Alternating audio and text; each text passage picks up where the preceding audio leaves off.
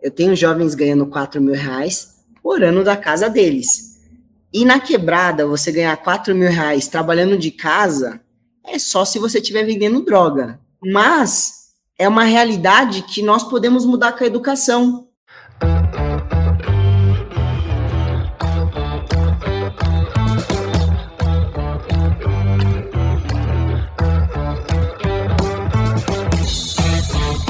Dia, boa tarde, boa noite. Estamos aqui para mais um episódio do Desnegócio. Hoje, episódio especial, diretamente da Ilha Bela, no nosso super estúdio aqui, né, Aziz? Produção, fala um pouquinho mais baixo aí que já começou, tá bom? Então vocês não estão vendo, mas tem uma galera aqui embaixo. Tem ali em cima um carcará em cima da árvore do lado.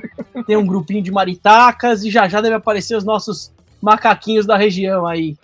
Privilégio estar tá aqui hoje com você, que está acompanhando a gente. A gente está aqui juntinho, e Davi. Não é todo dia que Não a é gente é tem dia. essa oportunidade. Realmente, encontros presenciais mudam o jogo. E hoje a gente já está com baita brother, um empreendedor bom pra caramba, um cara da correria, enfim, toda na estileira, já com a mãozinha posicionado. Para quem está vendo no vídeo, Diogão, bem-vindo ao Desnegócio.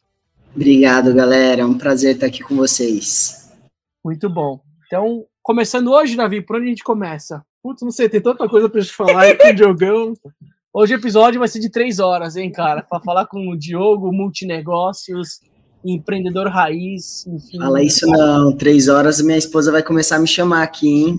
Ah, assim que eu gosto. Tem um horário, horário ritmado, né? Ou seja, família é uma prioridade. Já vi que o papo família vai aparecer no, no episódio, mas enfim, Diogo empreendedor social de verdade, não de LinkedIn.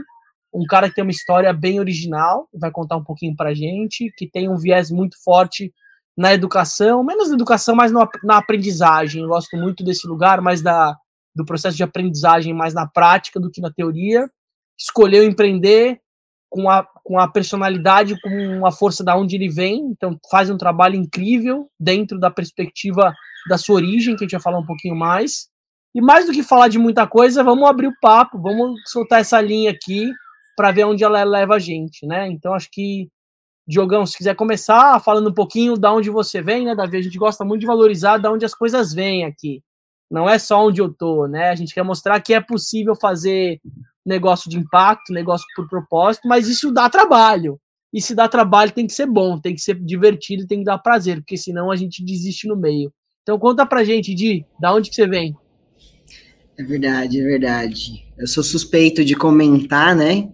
É, eu, Diogo, vim aí da, de uma comunidade chamada Jardim Pantanal, não sei se vocês já ouviram falar, fica na zona leste de São Paulo, uhum. aqui em São, aqui perto do, de São Miguel Paulista, extremo da ZL mesmo. É, Para quem não é de São Paulo, né, dividido em zonas, é, é um bicho de sete cabeças mesmo, é uma, imensidão de cidade. E no caso, né, nessa comunidade, é, eu sempre tive uma perspectiva diferente, sempre pensei diferente, é, sempre busquei coisas diferentes também, e a educação sempre foi uma base para mim.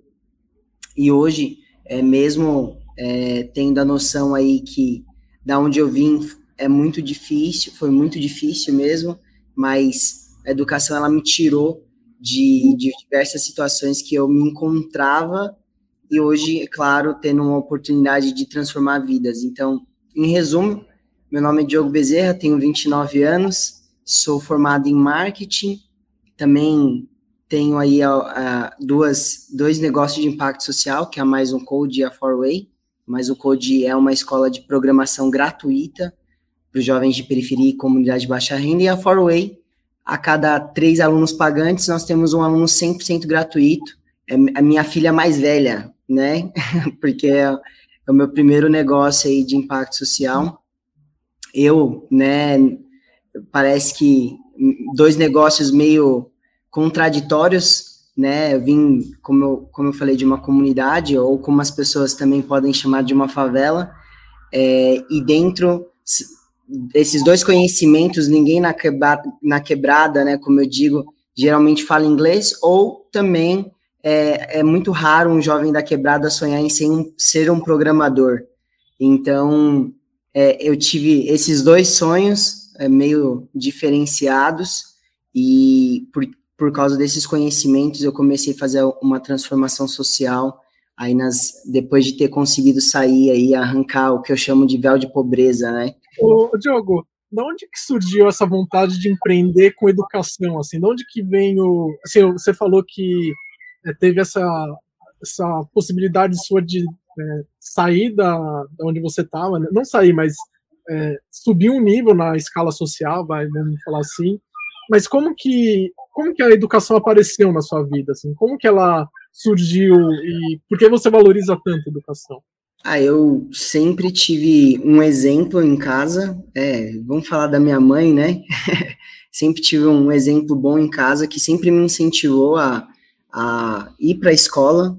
Era o único ponto que ela conhecia que tinha, que dava um norte para nós de, de uma boa educação. Ela, minha mãe nunca estudou, né? Nunca teve oportunidade, no caso, de estudar. Ela sempre trabalhou muito teve dez filhos, então você já viu, né? A casa sempre cheia, mas sempre mandou os filhinhos, sempre acordou bem cedo para mandar a galera para a escola. Então, já desde cedo, mesmo não tendo uma base assim muito grande em casa, eu tive um, um apoio muito grande da minha mãe, que sabia que poderia, sim, na verdade, a escola na, na quebrada para as mães da periferia é uma esperança, né? É uma esperança quando você envia o filho para a escola, que alguma coisa vai mudar. Então, ela tinha essa esperança, né, e, e aquilo ali sempre foi muito claro para mim, e por causa disso que eu comecei a sempre, até na, na, na sala de aula, ser um jovem diferenciado. Eu, até, até hoje, meus professores lembram de mim, você tem uma noção. Eu não sou dos mais espertos, mas eu sempre sentei lá na frente, tentei ao máximo aprender legal. E quando você fala do Jardim Pantanal, é um lugar que me conecta de duas formas.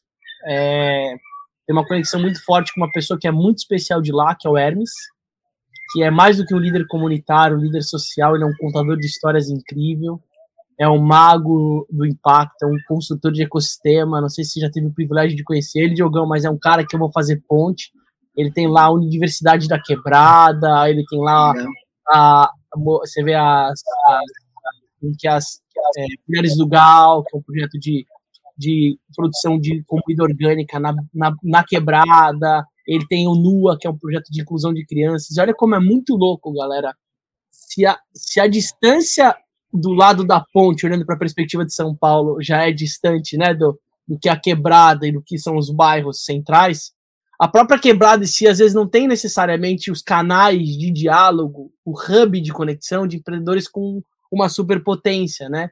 E, eu, e o que me conecta, o, o, Hermes, ele tem um episódio, inclusive, muito legal para você que está ouvindo a gente agora no desnegócio, de para você também, mas para você vai ser direto, a gente vai conectar os dois, vocês precisam se conhecer, duas gerações diferentes, ele é mais guruzão, ele é mais um ancião, assim, o Hermes. Legal. Eu gosto muito bom com ele, é um cara que vale a pena, a educação está muito forte no que ele faz. Mas o Hermes também tem conexão com um lugar que a gente entrega lá. Eu conheci o Hermes forte por causa dessa camisa que eu tô aqui hoje, que é do Orgânico Solidário. Faz propaganda, vocês fazem propaganda. Propaganda de filantropia a gente faz de peito aberto. A gente está lançando oficialmente hoje a camisa nova do Orgânico Solidário para todo mundo que quiser comprar. Cada vez que você compra, você doa uma cesta orgânica, frutas, legumes e verduras para alguma Fala família. a URL, pessoal. A URL é pelo Instagram, entra no Instagram, tem lá link direitinho, é, e pelo site a gente vai colocar, mas o Instagram é o melhor caminho para você achar. Mas resumindo, de eu me conectei com o seu bairro, com a sua terra, e descobri, inclusive, que tem uma tal de Rua Ilha Bela lá. É um lugar que, inclusive, eu gosto de falar que o Jardim Pantanal ele não é nem Guarulhos nem São Paulo. Ele tem uma correlação de não ser nada e ser um resto de um lixão que hoje tá virou cidade. Então, tem uma correlação de que é uma frase que a gente já escutou em alguns episódios, que o futuro inovação vai vir da quebrada, vai vir da favela. E cada vez que a gente entende a perspectiva da liderança social, a gente vê que são empreendedores e empreendedoras incríveis. A gente está fazendo por propósito e proposta de valor. Então, esse repertório dos negócios, da gente trazer, a gente trouxe agora recente a Tássia, que olha para uma perspectiva carioca de, de como fazer PR, como fazer relações públicas para organizações sociais. É, então, tendo todo o desafio de vinda quebrada, preta, periférica, então todo o desafio, mas a gente tem uma provocação que acho que é da onde você traz, tem a ver com a sua mãe, de que você não pode ser exceção, você tem que ser inspiração, que até é uma puxada que a gente tem escutado isso. Eu não, eu não posso ser um ponto fora da curva, eu não posso ser o que deu sorte. Eu preciso arrastar todo mundo comigo, porque senão, ó, lascou. Então eu queria que você falasse de um pouco de um jovem que entendeu que educação era plataforma, era o que você tinha, né? Você não tinha muito que correr, né? Em termos de possibilidade, o que eu tenho? Cara, escolinha, velho. É, na verdade, tem, tem muita coisa na quebrada, né? Infelizmente, coisas não tão boas também, né? Mas é, é nessa linha mesmo, não tem muita escolha boa, muitas vezes. É, e quando você olha para isso, você precisa se amarrar em uma delas. E você trouxe uma perspectiva que é o que não é o especialista, é o esforçado, é o brilho no olho. Não precisa ser o nota 10, galera. Você não precisa ser especialista em inglês, em code, para abrir um negócio de, de programação. Você precisa tá afim de fazer acontecer, você precisa ter o brilho no olho. Mas eu queria que você falasse de, em algum momento nessa sua escolha por priorizar a educação, aonde que deu uma chavinha de não fazer a coisa só para você, mas incluir o outro nessa perspectiva? Isso é uma mudança.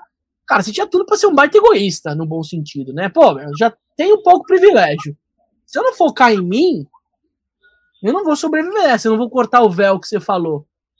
Mas por que, que você escolheu olhar para os outros também, Di? Onde que foi a picada? Onde que você olhou mais para o lado ou para o coletivo, além de olhar para o seu umbigo, cara, nessa, nessa trajetória?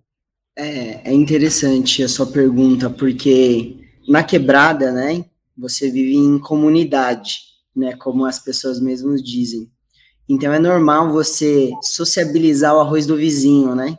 Então desde cedo você aprende que é, você não consegue fazer tudo sozinho. Alguma coisa vai faltar. É, e você não pode ter inimizade com a pessoa do lado. E, e, enfim, no final você vai precisar uma hora ou outra de, dessa ajuda, né? Então, para mim, é, eu acredito que desde cedo teve ali um, uma cultura implementada em mim, muitas vezes também pela necessidade, mas também isso quando eu fui, quando eu fui me tornando mais velho, né, saindo da minha juventude e entendendo um pouquinho o que eu queria fazer para minha vida, eu sempre olhei para o lado ou para frente, né, é, as pessoas que estavam à minha frente e, e via que elas tinham muito e via que para mim era estranho é, ver as pessoas com tanta coisa e não compartilhando nada. Tipo, era anormal para mim é, entender que as pessoas tinham bilhões, milhões é, e não compartilhavam. E aquilo me sempre me provocou, né? Eu sempre falava, nossa, se eu tivesse, é, eu ia, eu vou compartilhar com as outras pessoas que não têm. Então isso sempre ficou bem, bem claro para mim. É, e eu acredito que muito vem dessa base de compartilhar que eu aprendi ali na, na quebrada, né? E no final, né, é, quando eu tive a oportunidade de, de empreender, é, no caso, eu tenho uma trajetória muito, muito diferente, talvez, dos outros jovens também da quebrada, quando eu estou pensando em inglês aqui, quando tá eu, eu tive 19 anos, me tornei 19 anos, become 19, eu comecei a, a, Eu tive uma oportunidade muito diferente da minha realidade, né? Eu fui para Portugal. Ah, fui fazer um trabalho voluntário lá. E não era uma coisa planejada. que eu. Você foi universidade? Como você chegou lá na. Não ouvi, desculpa. Você foi para Portugal como? Foi via universidade? Não, foi um trabalho voluntário da igreja que eu participo, né? Talvez alguns, é, algumas pessoas conhecem aqueles missionários mormons que andam na rua de plaquetinha, né?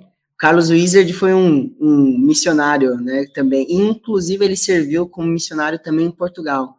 E aí, nessa, nessa oportunidade voluntária, muito diferente da minha realidade, eu saí da favela e fui para Portugal, eu, estando lá, né, tive um impacto. Imagina, saio da quebrada e vou para um outro país que sim é um país muito desenvolvido, com uma infraestrutura muito diferenciada do que nós temos aqui no Brasil. E aí, é, com todo esse impacto, eu volto para minha realidade novamente, para o Brasil, né, depois de dois anos, então, esse trabalho voluntário tinha começo, meio e fim, Então, voltei para minha realidade, para a favela, até até brinco que não foi muito, eu não gosto de romantizar, né? Não foi muito fácil, na verdade. Eu estava num país super é, estruturado e fui morar num barraco, né? Depois de dois anos. Essa essa foi a verdade. Mas eu sabia quem eu era e sabia os valores que eu tinha. E isso isso me me, mexeu muito comigo, né? Eu olhava para o lado, eu realmente entendia que aquilo não era um local é, muito bom, né? Sem dúvidas, tem muitas pessoas que amam morar na favela e, e isso é normal. Eu também, eu, eu, eu saí, eu parei, na, na verdade, eu saí da favela é, há três anos só, né? Pra vocês terem noção, tô com 29, então é, é, até meus 20, eu sou ruim em conta aí. 26. 20, 26, né? 26 anos eu tava morando numa favela, pra você ter uma noção, já numa casa de alvenaria, né? Mas numa favela. É, mas aí tem um contexto que eu queria estar tá lá também, eu queria é, morar lá. Mas quando eu, eu tava nessa situação já com uma, com uma cabeça já mudada, eu comecei a, a ter um, um desejo de empreender, que eu sempre quis, o, o meu sonho era ser empreendedor, mas eu queria não ser um empreendedor de colocar o dinheiro só no meu bolso, que era aquela realidade que eu falei, não queria é, ser a, a, réplica daquilo que, que eu tanto questionava, né? Então, aí, quando eu nem sabia o que, era um negócio de impacto social, eu só queria fazer o bem, na verdade. Então, eu sabia que o inglês, quando eu voltei de Portugal, eu lá eu tive contato com diversos jovens de diversas partes do mundo, aprendi inglês sozinho, né, Portugal fala português, né? Mas eu aprendi inglês lá. Voltei e, e nesse contexto lá é, comecei a montar uma escola de, de idiomas, né? É, depois de um, uns dois anos no Brasil. Então, no final. Uma perguntinha que acho que é um recorte importante, que você falou de uma característica que não é comum também, que é querer ser empreendedor. Normalmente, numa perspectiva sem perspectiva, a, a, projeção familiar e as referências elas vão muito para um funcionalismo público, por um, um modelo de carreira. Virar advogado, virar, virar engenheiro. É, a coisa você entrar numa grande corporação, ah, o Itaú, que, que é? Atendente, telemarketing, mas, cara, ainda bem, ele tá lá, a chance de dar certo é maior. Então tem essa. Imaginei quando você chegar para casa para sua mãe e falar: mãe, não vou, ter, não vou ser CLT, eu vou empreender. Meu Deus, tá maluco? Como que era essa perspectiva de querer se tornar empreendedor e empreendedor com o outro, né, Davi? E, e pensar na quebrada, quebrada quem empreende é, tem o restaurante, tem a, a Churrasquinho. Churrasquinho. É isso mesmo. Não, é... Rápido, lá tem um monte, né, ali perto de estrada. Isso mesmo. O engraçado é que minha família, eu, eu não sei o porquê, mas muitos deles, eles falavam que é, eu teria sempre, eu teria uma empresa, por mais que eu não sei o porquê, sendo muito sincero, eu não lembro em qual momento eles começaram a falar que eles trabalhariam para mim. Eu tenho até duas irmãs hoje que trabalham para mim, inclusive, que elas falavam é que eu vou ser sua secretária, que eu não sei o quê. E aquilo sempre foi me incentivando é, a ter algo que fosse meu, mas muito de uma perspectiva é, talvez daquilo que vocês falaram, né?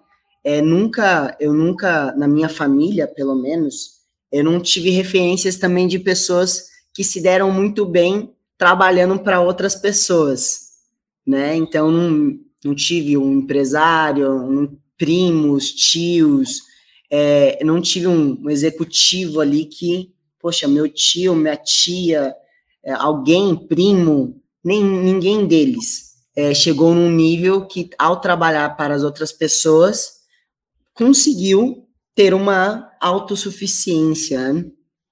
Então, para mim, eu, eu olhava para aquilo, né? Até cheguei a cogitar quando perguntavam para mim, né, o que, que eu queria ser no começo. Eu respondia como todo jovem, queria ser advogado, tudo mais.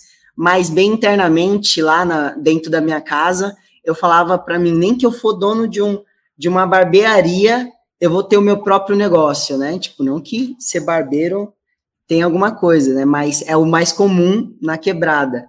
É, mas dentro disso eu, é, foi algo que sempre me questionei é, ali na minha realidade e é claro é, eu quando eu con consegui entender sobre o mundo do empreendedorismo, me ajudou muito mais a querer sonhar, viver sonhos que eu queria. É nada fácil ser empreendedor, é, é empreendedor, essa é a verdade, mas tem as suas vantagens também. Ô, Diogo, me conta um pouco, assim, é, numa perspectiva mais temporal, assim. Então, você voltou de Portugal, aí você começou a montar a escola, já voltando de Portugal, né? Você ficou dois anos, né? Antes de montar a escola. Legal. Sim, é, eu fui para Portugal com 19 anos, né? É, morei lá esses dois aninhos que foram transformadores. Lá, como talvez alguns de vocês pensaram, nossa, ele foi missionário, pregar sobre Jesus Cristo. Realmente foi verdade, mas também toda a organização é, que nós tínhamos lá eram, era efetuada pelos próprios jovens que estavam lá. Então, tinham jovens de diversos backgrounds, né? Que estavam lá, e rico, pobre, é, de países é, como o Brasil, Estados Unidos, Austrália, países do continente africano. Então, foi, foi uma experiência também de liderança muito grande. Eu mesmo cheguei a liderar 253 jovens de, de todas as partes do mundo. E voltei para o Brasil com 21, né? Então, ali com 21, eu consegui um emprego em, em 15 dias, um emprego muito bom, que pagava já três vezes mais do que eu ganhava quando eu morava no Brasil, só porque eu falava inglês. E, e o emprego era numa empresa de tecnologia. Muitas das pessoas vão conhecer a, a Xerox, né? Acho que foi o é, Xerox, né, em inglês, né? A Xerox que deu o nome ao que nós chamamos de tirar uma Xerox. Vou tirar uma Xerox, né? Que é fotocópia, né? É, mas, no caso, a, comecei a trabalhar na Xerox, ganhando três vezes mais, e depois de um ano, um, um ano e três meses, eu tive a oportunidade de fazer um intercâmbio na Inglaterra. Imagina, eu saindo da favela, morava num barraco ainda, aí resolvi, não, vou fazer um intercâmbio na, na Inglaterra, né? Porque Mas eu entendi. Xerox ou por conta própria? Por conta própria. Aí já era com meu próprio dinheiro. Como eu falei, eu, eu já tinha uma perspectiva diferente, né? Eu sabia quem, quem eu era, né? Eu sabia o que eu podia realizar. Então resolvi ir para a Inglaterra, porque eu nunca tinha morado num país que falava 100% inglês. E aí fui lá. Fiquei um mêszinho lá, caro pra caramba, mas deu para. Só gastando em Libra, né? Tava 5,50 naquela época que eu fui. Então tava caro sim, ainda não era não era baratinho não, mas a passagem tava baratinha. A passagem eu paguei 1.900 de ida e volta, então tava tava em conta naquela época. Mas no final, quando eu voltei da Inglaterra, eu falei, tem alguma coisa errada, né? Porque no, no como eu falei, eu consegui 15 em 15 dias um emprego que pagava três vezes mais eu consegui ir para a Inglaterra. Não mencionei que nesse curto espaço de tempo, eu fui para a Inglaterra um ano e três meses depois que eu voltei de Portugal. É, e quando, quando eu voltei, nesse um ano, eu também me preparei, consegui pagar um cursinho preparatório para mim é, fazer uma faculdade 100% gratuita. É, então, tinha muitas coisas que muitos jovens da minha quebrada sonhavam também. Ah, fazer uma viagem internacional, construir uma casa, né? Porque muitos também moravam no barraco, é, conseguir também um emprego que pagasse bem. Então eu estava progredindo, né? E quando eu voltei, eu falei: tem alguma coisa errada, né? Eu quero ajudar o, outros jovens, mas também eu não posso viver só de sonhos, né? Você não vive só de sonhos na quebrada, não tem como. E aí eu achei um modelo, né? No, é, encurtando a história, né? Da Four Way, eu achei um modelo que eu pudesse unir as duas coisas. Eu pudesse tanto ganhar dinheiro, quanto beneficiar jovens igual, iguais a mim, que realmente iriam ter acesso ao ensino de inglês, que era a ferramenta que fez uma transformação social ali é, em mim.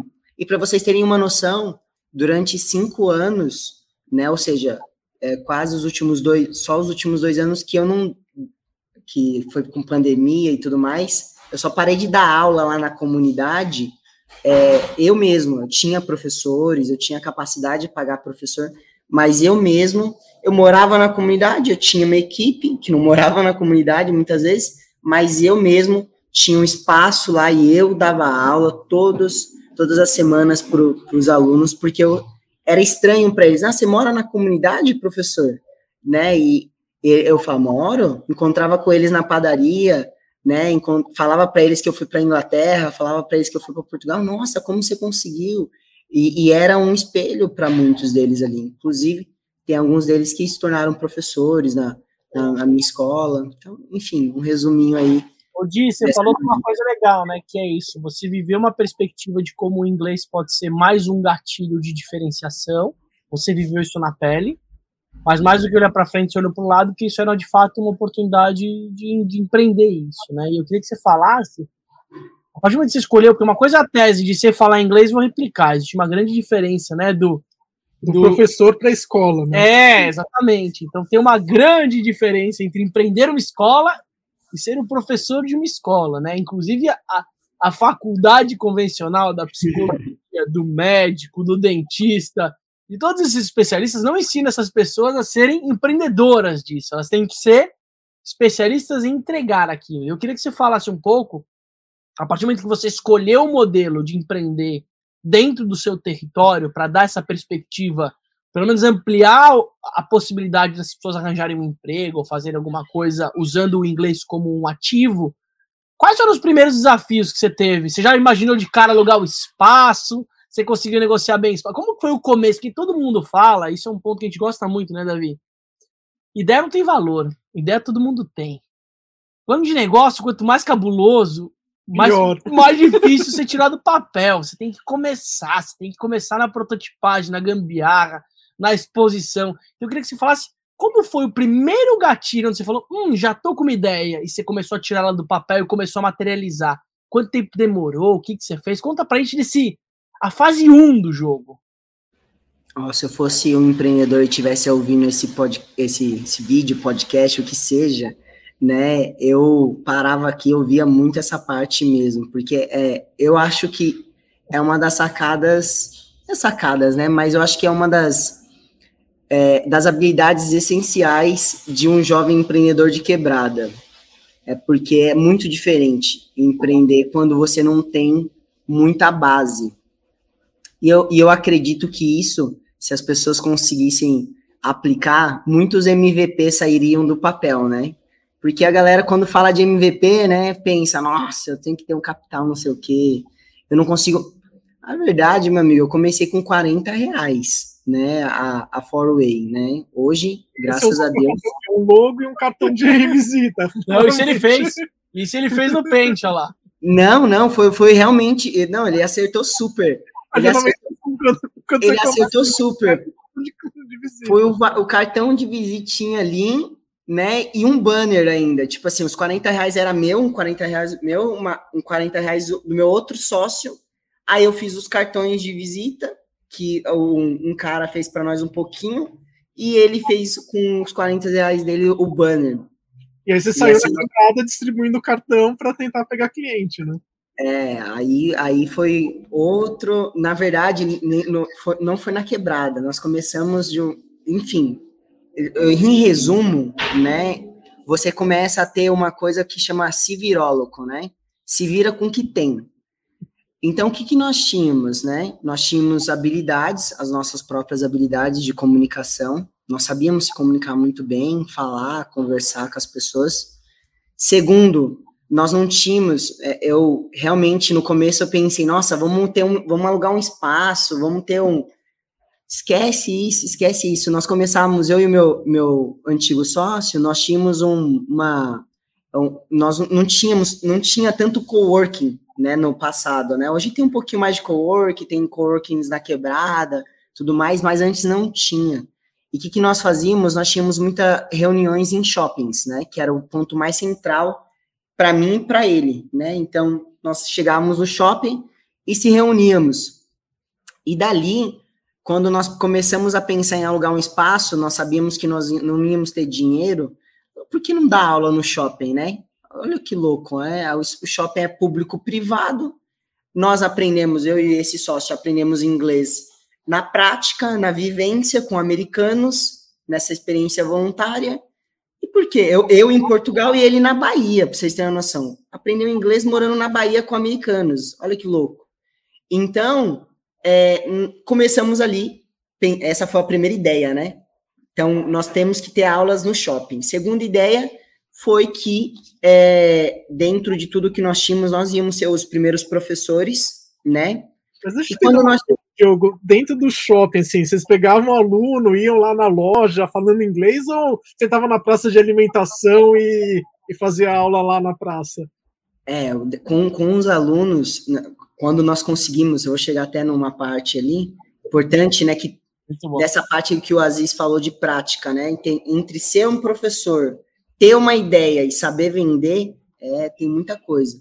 Mas pegando esse ponto que você trouxe, Davi, no caso, o, quando nós conseguimos um aluno que topava essa ideia louca, né, que depois foi validada e muito boa, conseguiu formar bastante alunos, nós pegamos, nós pegamos eles, tínhamos um plano de aula aonde que era situacional, nós vivíamos uma situação, né? Então, quando eu queria viver uma situação que era um ambiente da casa, eu ia no na Casas Bahia, né? Faço até propaganda deles, que me ajudaram tanto. na Casas Bahia, na Polishop, né? Eu ia lá fazer as situações reais. Quando eu queria realmente que o aluno fosse num restaurante, né? Eu ia mesmo na praça de alimentação. Então, o shopping também, parece que não, quando nós começamos a pensar nessa ideia maluca, ele tinha vários ambientes, mas também ele tinha uma coisa muito importante, logística. Lá, sabe aquele praça, preço, produto e promoção, os P's do, do marketing lá, ele já tinha tudo trabalhado. Nós tínhamos um ponto, nós sabíamos todo o planejamento que, que era, né, o que, quais regiões o shopping atingia. O jovem só ia pagar R$3,30 na época, que era a passagem, e ele conseguiria ir para o shopping com uma passagem só de ônibus né, nos shoppings que nós íamos atingir, que eram geralmente shoppings um periféricos. também nisso, que é a exposição, né, porque um dos principais bloqueios do inglês não é nem a teoria, é a prática de se expor numa língua, de se sentir vulnerável. Então imagina o Davi lá inglês, na né? reuniãozinha dele no Starbucks lá, tá o Di do lado ensinando inglês com outra pessoa, a outra pessoa ela tá, tá ligando com as pessoas em volta. Era então, isso mesmo, era isso. Uma zona de conforto interessante. Não, era engraçado, né, que, é claro, né, nós vivemos num país meio que racista, né, meio então... Que, meio que é eufemismo, né? É só para deixar mais leve nossa conversa, né, é, mas dentro disso, nós íamos, nós estávamos lá dando aula, o segurança perseguia, né, nós, né, mas aí o, o segurança, quando ele, quando ele começava a perceber que nós, por exemplo, nós começamos dar aulas no shopping Tatuapé e Tucuruvi, que eram shoppings mais periféricos. Mas aí uma galera da Paulista, dessa região mais sul, começou a, a procurar nós também. E aí começamos a dar aulas no Cidade de São Paulo, né? E aí o segurança achava estranho, pretinho da quebrada dando aula. E aí quando ele chegava próximo, que ele, porque nós começávamos a andar, né? Era estranho, era estranho mesmo, né? mas ele chegava próximo e percebia que nós estávamos falando inglês, ele se assustava, né? Ele se assustava. Você, você conseguir dar aula, você precisou fazer uma parceria comercial com os, com os seguranças do rolê. Você falou, ó, se quiser entrar, mas você chegou a prospectar algum segurança já como aluno? Não, nós chegamos, chegamos a ter alunos de lojas, do Starbucks mesmo, do seguranças do shopping. Legal. E, é todo mundo que estava ali achava não era, não era normal, né? Nós começávamos a ensinar mesmo a pessoa, ah, chegava na pessoa como se fala lá na Havaianas, a gerente da Havaianas, uma das gerentes da Havaiana do Tucuruvi foi minha aluna, né? Chegar, eu não fui, não fui professor durante muito tempo, fiquei uns dois aninhos só, mas dentro, a, dentro da professora lá, ela começava, chegava como se falava chinelo em inglês, chegava lá com, tínhamos uma aula, né, para decorar o vocabulário, chegava no, como se fala chinelo em inglês? É flip-flop, né? Aí, aí, aí chegávamos lá em português primeiro pra galera, aí depois em inglês. Aí a galera achava, nossa, eles estão ensinando inglês com vida prática. Aí, a, enfim, chegava a ser converter alunos ali também. Vou só fazer um, um adendo que eu não posso deixar de honrar quem me conectou com você também, que foi o Bruno Galhardi. Brunão, padrinho do meu filho Bernardo, um amigo de escola de vida, de prédio da avó, um cara que é um entusiasta, é um conselheiro, que o dia é legal, porque é cara de pau, né? O dia eu lembro que eu conheci ele no workshop, velho. Ele tinha um negocinho dele pequenininho, mas já, já tinha conselho consultivo, já tinha uma fome, cara, de transformar o mundo. E o é Bruno era seu conselheiro, ainda é um cara que é um investidor anjo, no sentido não só do é o smart money. Tempo, né? É, um cara que é um, é um entusiasta, ele te leva nas reuniões, ele te leva como exemplo em muitos lugares. E o, e o Bruno é um empreendedor de uma escola de inglês também, do Centro Britânico, que é uma escola convencional, tradicional, familiar.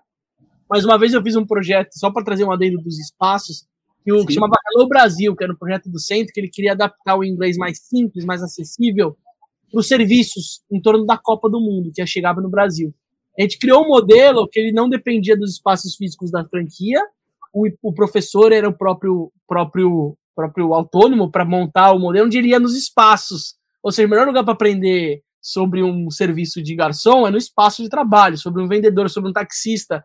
E a gente começou a se apropriar dos espaços físicos. Então, o que o Di está falando é um ponto muito importante. De você montar um negócio e pensar em preparar uma mesa, encher de computador, ou alugar um espaço corporativo naqueles lugares que meu, não fazem mais sentido, acha o melhor território, que não necessariamente é o coworking, né, Davi? Então, acho que esse insight de shopping que você falou, você viu, era o melhor ambiente em termos de metodologia, você prospectava pessoas, você criava um espaço que era barato, era, era cômodo, e você tinha flexibilidade de atender em todos os shoppings do Brasil. Não sei se você ia conseguir entrar no Iguatemi, em shoppings mais elitizados assim, né? Infelizmente, como um país. Mas eu achei muito, muito relevante o, o seu insight. E eu queria que você falasse também de um outro momento, que é quando eu deixo. Nós tínhamos, nós tínhamos uma camisa até tava, que escrevia, estava escrita assim: posso ajudar você a falar inglês? Atrás. né? Então dávamos rolê no shopping e a galera tava ali sempre atrás de nós, vendo o que nós vamos fazer, né? Tem uma coisa que eu acho muito legal, assim, que o fato de vocês terem uma restrição grande de capital acabou é, fazendo com que vocês fossem é, criativos. Extremamente criativos. E no final das contas é, é, é, muito melhor do jeito que vocês fizeram. E acho que muito empreendedor acaba deixando de fazer coisas porque tem muito. Então, ah, eu tenho dinheiro para investir, não sei o quê. E aí ele acaba não tendo essa limitação que vai fazer com que ele seja total, criativo. Total. E essa fase frágil, incipiente, que às vezes o lucro nem é o principal ativo do começo, ele é onde mais você aprende, ele é mais sensível, você consegue testar alguma coisa, já testar um modelo em grupo, ver qual a capacidade do Diogo em atender quantidade de aluno, quando eu vou contratar um outro professor. Como eu qualifico? Imagina, você tem que ter um professor também tem que ser cara de pau, né? Na Forway não dá para ser um professor muito coxinha, muito certinho, tem que ser cara de pau, tem que ter um pouquinho desse dessa malícia, né? Que tem a ver com. Normalmente era sempre, sempre professores da quebrada também. Legal, até isso, né? Eu preciso criar uma escola para preparar, a partir dos meus alunos, os próximos professores também, ou professoras, né? O, Diogo, deixa eu entender uma coisa, assim, em que momento a Forway virou um negócio de impacto, né? Porque esse primeiro momento você estava muito preocupado em sobrevivência, né? Em pagar Giro. a conta ali e girar. Quando que você virou a chavinha do, pro modelo do 3 por 1, 3 né? por 1, assim? Na verdade, é, sua pergunta foi mais relacionada quando virou um negócio de impacto. Eu, eu só descobri quando falaram para mim, sabia? Porque, porque já era um negócio de impacto. No começo, para você ter uma noção, é porque mudou. Eu tentei resumir, né? Mas na verdade, a Forway ela começou com um modelo de negócio com um curso muito acessível. A ideia era do da escola era cobrar 70 reais e atingir uma galera de classe D e C, né? É, então era o nosso foco de pessoas para ensinar inglês, é, ser baixo em, em, e afins. Então pessoas que não conseguiriam pagar muito caro por um curso de inglês. Mas é, nesse momento, quando você começa a empreender, era, era a forma que nós achamos e nós nunca se apegamos muito à ideia do negócio, né? Então nós pegamos, é, tivemos a oportunidade de participar de algumas assessorias, é, inclusive é, nessas assessorias nós tivemos acesso a, a, outros modelos de negócio, e aí eu pesquisando, eu encontrei um modelo de, de cross-funding, né, que é como chama o modelo de negócio que eu tô, que eu tô aplicando hoje, aonde que um cara, cada alpargata, né, é, que ele vendia, ele dava uma 100% gratuita para outra pessoa que não tinha dinheiro. E eu achei aquilo sensacional, né? Então, como eu falei, né? Meu curso era barato, mas ele não estava pagando as contas, né? É, por, e por isso que nós estávamos tendo essas assessorias é, para entender como o negócio parar em pé. Nós vimos que outras pessoas estavam dispostas, porque o que acontecia? Nós oferecíamos uma experiência num shopping. As aulas, além das aulas com o professor, eles também tinham experiências digitais com americanos, porque eu tinha uma rede muito grande, né? Como eu falei, se vira com o que tem, né? Eu tinha uma rede que eu conheci. Eu usava a internet a seu favor também, já era um ativo, né? já era um ativo. E aí, por fim, é, a pessoa, quando eu vendia para, vamos dizer, o Aziz me encontrou na internet, pô, Aziz tem grana. É, vamos dizer isso, né? Vezes tem grana. Ele chegava, em mim, ele chegava em mim, eu explicava sobre o curso para ele, falava tal, não sei o quê. Aí o Aziz me perguntava, quanto que é o curso, Diogo? Aí eu falava, 70 reais. Aí o Aziz já colocava o pé para trás, 70 reais, porque o barato sai caro no Brasil, né? E tem essa, tem essa correlação. Alguma e coisa muito errada aí. Alguma coisa tá muito errada. E aí, nós percebemos isso que nós começamos a perder muitas pessoas que sentiam essa discrepância. E aí, no momento dessa assessoria, nós vimos um modelo de negócio diferente, então aumentamos o nosso preço. Legal. Quando nós aumentamos o nosso preço, nós aumentamos o número de alunos que nós tínhamos, para vocês terem uma noção. Legal, e ao mesmo tempo. É. Não ouvi, desculpa. Não, eu falei que é muito louco isso, esse barato sai caro, mas eu vou trazer uma outra perspectiva, tá? De eu aprendi muito forte na, na vida empreendedora, que é o equilibrar a lei do dar e receber. É uma linha bem tênue. A partir do momento que eu não me valorizo, como que eu quero esperar que o outro me valorize no processo? Quando você coloca o seu valor, não o seu preço, existe uma grande diferença dessas duas palavras, muda o jogo, porque talvez a outro lado ele vai dar um jeito de conseguir, de, ele vai pedir ajuda com a família, ele vai, mas tem uma coisa que começa legal, quando começa desequilibrado, uma hora estoura, né? Uma hora estoura, ou começa mais desconectado, ou não dá aquela liga. Então tem uma coisa de valor que o empreendedor precisa olhar desde o começo para isso, que a tendência é jogar sempre para baixo. E né? valor não é, é, valor hora. Valor é valor. É valor o que a é pessoa valor. percebe que ela está ganhando quando ela está usando aquele serviço. Então não é hora. Então, o pessoal tem muito esse vínculo, assim, ah, eu vou cobrar tanto por hora. Não necessariamente precisa cobrar por hora. Tem que é, cobrar por valor. Legal. E Di, a gente sabe que seu negócio não ficou só aí. Você cresceu, você atendeu mais gente, você construiu história. Você falou no começo do episódio que a Forway já é sua filha mais velha do jogo. Eu queria que você falasse quando você chegou e falou do eu empreendedor, né, uma coisa mais incipiente, mais frágil como negócio, você começou a ganhar mais perspectiva, conseguiu faturar, porque tem uma coisa importante, que negócio de impacto tem que ter faturamento, tem que ter lucro, até para gerar mais abundância. Eu queria que você olhasse qual foi o momento que você chegou onde você sentiu uma realização, falou, cara, olha que da hora, olha a coisa acontecendo sozinha, quando você sai desse, a gente fala da visão sistêmica, né, David? Você sai do olhar do empreendedor, professor, para um olhar empreendedor de impacto, que você ficou com o peito aberto orgulhoso, vendo o que você estava construindo. Ah, eu acho que primeiro era quando você. Eu tive o primeiro aluno que começou a falar inglês mesmo, né? Então, isso foi uma das maiores realiza realizações. Eu também tenho alunos que, alunas que viraram ao pé, né, que nesse momento estão, estão lá em São Francisco, né, fazendo seu intercâmbio, saindo, que ao pé hoje virou elitizada também, né? Então, é, é tipo babá. Ao pé é tipo babá, babá fora do, do país, né? Então, é muito difícil hoje você conseguir. Inclusive, antes não precisava falar o, o inglês, né? Hoje já precisa falar inglês. Então, tem vários jovens que conseguiram entrar em pós-graduação. Tem uma jovem que conseguiu entrar na pós-graduação na USP, que também exige inglês, né? Então, no final, eu acredito que uma das, das maiores realizações é ver os alunos progredindo.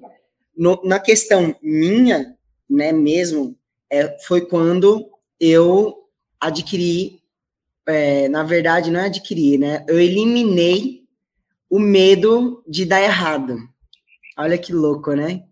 Na, na medida que eu fui empreendendo, eu sempre tive o pezinho ali de tipo, poxa, eu poderia estar tá ganhando mais trabalhando para uma empresa, né? Eu poderia. Eu, eu, eu, eu, durante três anos, eu, minha média salarial foi de mil reais, né? Que vive com mil reais. Uma coisa muito legal, Diogo, que, assim, para mim tem um negócio que é muito maluco, maluco de quando você empreende, assim. Você olha para o lado, seus amigos sempre estão ganhando mais, assim, sempre estão melhor que você. E é aquela coisa assim, você é pobre, Durante pobre, pobre, pobre, pobre, pobre, e de repente você não é mais pobre, tão mais pobre quanto seus amigos, assim. Tem uma virada de chave muito maluca, mas é a visão de longo prazo, né? De você é, plantar no presente para você colher no futuro também, né? É, isso é muito verdade. Eu acho que a pergunta do, do Aziz é muito boa, porque quando teve, um, teve uma vez, eu, eu sempre me rodeei, e uma das coisas, né, quando se vira com o que você tem, eu também eliminei depois, né? Depois que eu comecei a empreender, eu consegui ver que tinha mais pessoas dispostas a me ajudar, né? Então, poderia é, também contar com pessoas que eu não é, que eu talvez não conhecia, mas que eu podia conquistar a amizade, inclusive o Bruno aí, que o Aziz é, comentou, ele é um amigão, né, hoje para mim, é um irmão praticamente, considero ele super, mas eu tive uma experiência com outros três mentores meu, né, e, e eles começaram a analisar um pouquinho minha vida, a primeira coisa que eles fizeram, e uma das coisas que eles, eu estava na época, fazendo uma graduação, sou formado em marketing, né? E aí meu plano pro, pro tava no final do ano minhas essas é, a, essa mentoria, né? E aí eles me perguntaram o que, que eu ia fazer para o próximo ano. E aí meu, meus planos, além do negócio, né, era que eu ia fazer uma pós graduação e ia começar minha segunda graduação numa faculdade internacional online, né? Então, como eu, eu gosto de educação, né? Então também sempre busquei, né? Mas, ao mesmo tempo, isso era uma camuflagem que eu estava tentando fazer do quê? Se der errado o meu negócio, eu tenho lá minhas graduações, eu tenho minha base para que eu possa conseguir um emprego depois. E eles falaram exatamente essas palavras para mim, né? Quando eles falaram isso para mim, e é claro, ao mesmo tempo de eles falarem isso para mim, que eu estava me camuflando, eles me mostraram o potencial do meu negócio, da Forway. De forma simples, eles me, me provocaram a trabalhar numa projeção, né? Se eu começasse a ter, e que é aquilo que você falou, né? Se você plantar isso, no longo prazo você vai ter isso. Então, só tem um pouquinho mais de paciência que você vai colher isso, uma hora ou outra. É, se você continuar fazendo sua parte. E isso, quando eles falaram isso, eu voltei para casa, fiz meu trabalhinho de casa, minhas projeções, meus trabalhinhos ali como empreendedor para planejar, né? Eu comecei, foi libertador, vocês não têm noção. Foi tipo assim, é, eu tirei o medo do meu coração, assim, eu não tinha mais aquele receio de tipo passar fome, é, ah, eu não vou ter dinheiro. Isso era tudo mentira que estava na minha mente eu tinha certeza que o que eu fizesse na minha vida, a partir daquele momento, com o conhecimento que eu tinha e que eu podia alcançar, eu ia conseguir dar muito certo. Ô, Di, só, só fazer uma pergunta disso. Com quantos anos você tinha quando você perdeu o medo de passar fome? É, com 26. 26. Você, com 26 anos da sua vida, e você, 26. na uma exceção, muito aí, com medo do básico, né? E passar, imagina como isso, gente, para quem não tem é, essa perspectiva, porque, enfim, é a minoria da população brasileira, mas hoje, infelizmente, o, o desnegócio chega muito mais para essas pessoas. Imagina você aqui com esse medo te atrapalhando a ser usado. Cutucando, cutucando você, Guiano. Se sentindo menos, achando impotência no que você faz se sentindo julgado várias vezes, se sentindo sozinho, né? Tem uma solidão. Empreender é um ato solitário, por mais que você tenha um sócio, é solitário no processo. Imagina esse peso, né? É como se fosse uma pedra gigante que você vai levar com você durante 26 anos. Eu queria que você falasse como foi essa libertação, cara, porque ela não é uma libertação monetária. Ela tem a ver com autocuidado e alto valor, né? Que é quando eu boto fé em mim, e se eu precisar, eu vou pedir ajuda, porque vai ter uma galera em volta. Tanto é, você traz uma perspectiva que é legal, toda quebrada, favela, tem a favelinha em volta. Ainda mais hoje é mais forte no Brasil. Então, quando você tá no perrengue, você foi.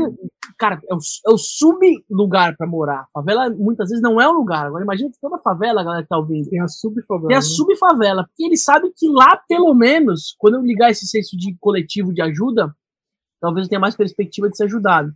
Mas eu queria que você falasse de quando você tira esse peso.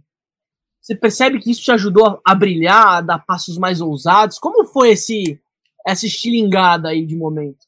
Primeiro eu saí de mil reais para quatro mil reais por mês, né? é, é a primeira, a primeira coisa, pra, talvez para alguém que está ouvindo aqui, isso daí não é nada, né?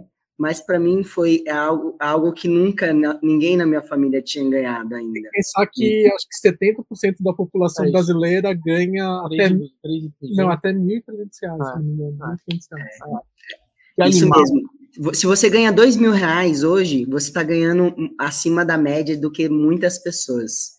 É, então, no final, é, foi realmente assim, eu nem sei como, como, como descrever em palavras, né?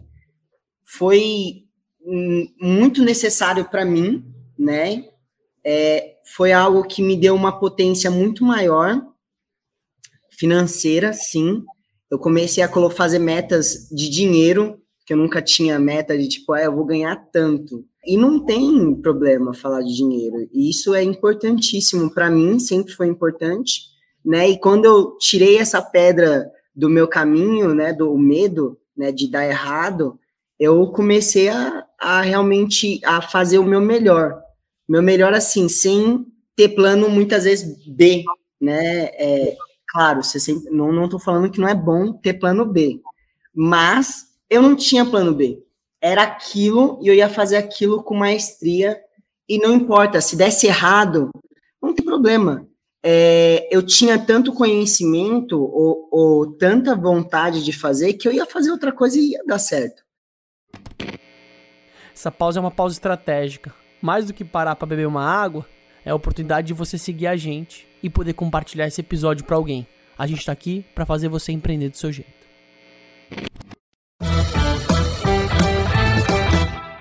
Ô, Di, deixa eu fazer uma outra pergunta, que é até uma provocação legal que surgiu aqui no chat do nosso papo, o César trouxe.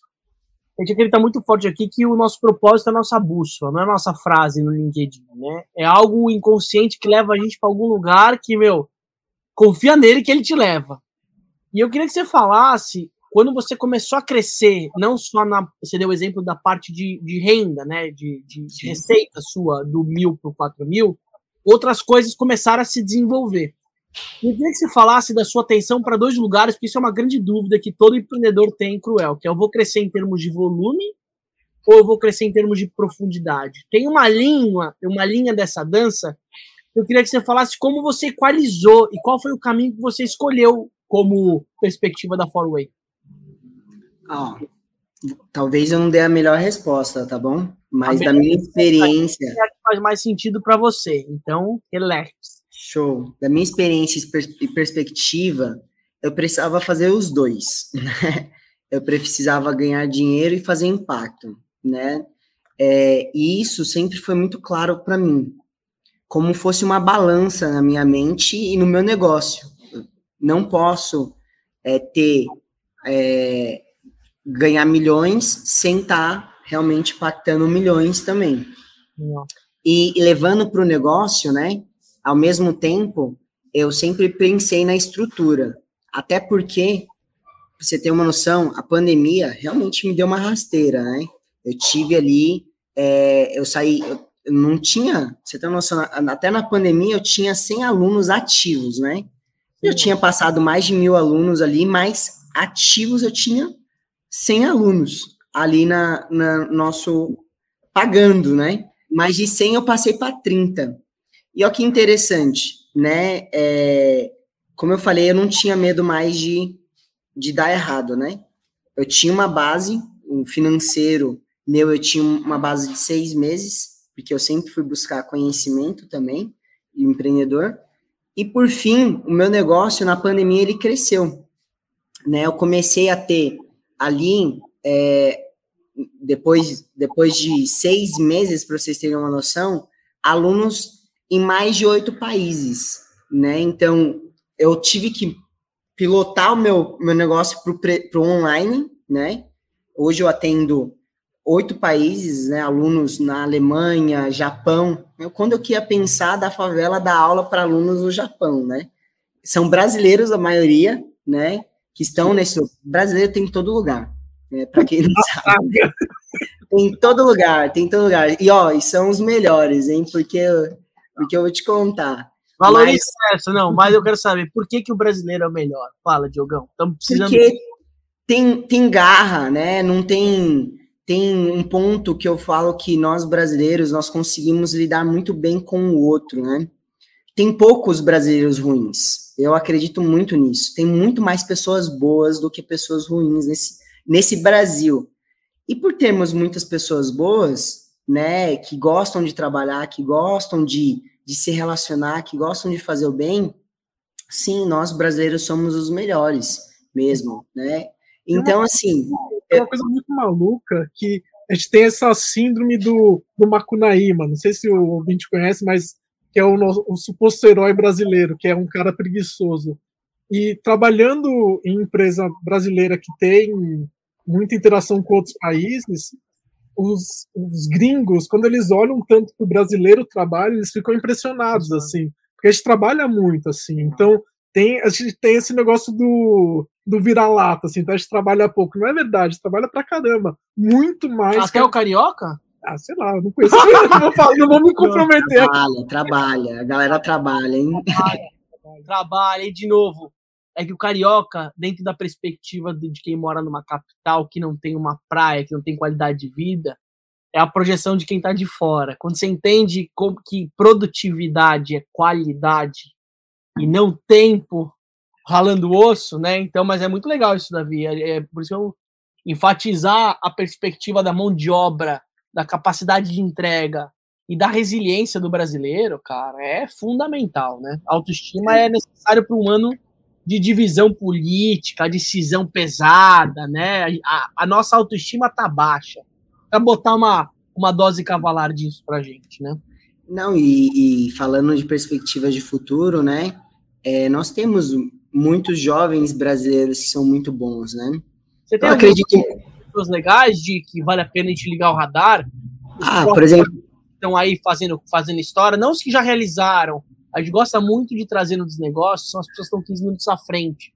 A gente vai aparecer no próximo ano, a gente vai aparecer em breve. Gente que é bom a gente ligar o radar, não só para esperar a pessoa chegar, mas ajudar ela a fazer acontecer, né? Então, se puder abrir pessoas interessantes aqui para quem está ouvindo ah, tem, tem muitos, tem muitos. Tem um rapaz chamado Sanderson, ele tem um negócio chamado Na Porta, né?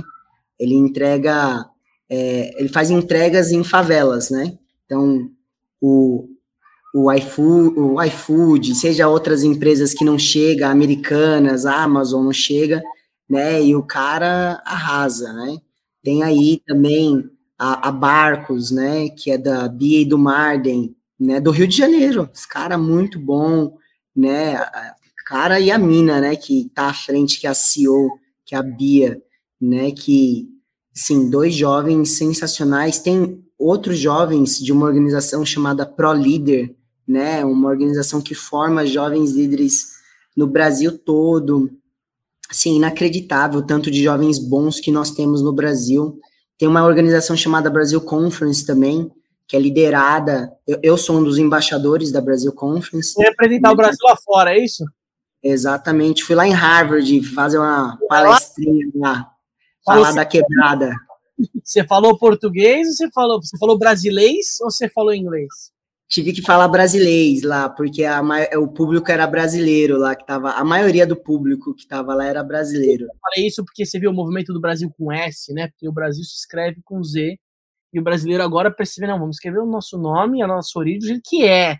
Não, a gente não fala português. Português depende de Angola, Portugal, aqui é brasileiro, cara. Que é a língua inclusive regionalmente se fala diferentes dialetos, né, tribais no Brasil, né? Por isso que é PTBR nos, no, nos é, lugares. PTBR, é. Lancei, lancei meu brasileiro lá, falei da quebrada, falei mesmo.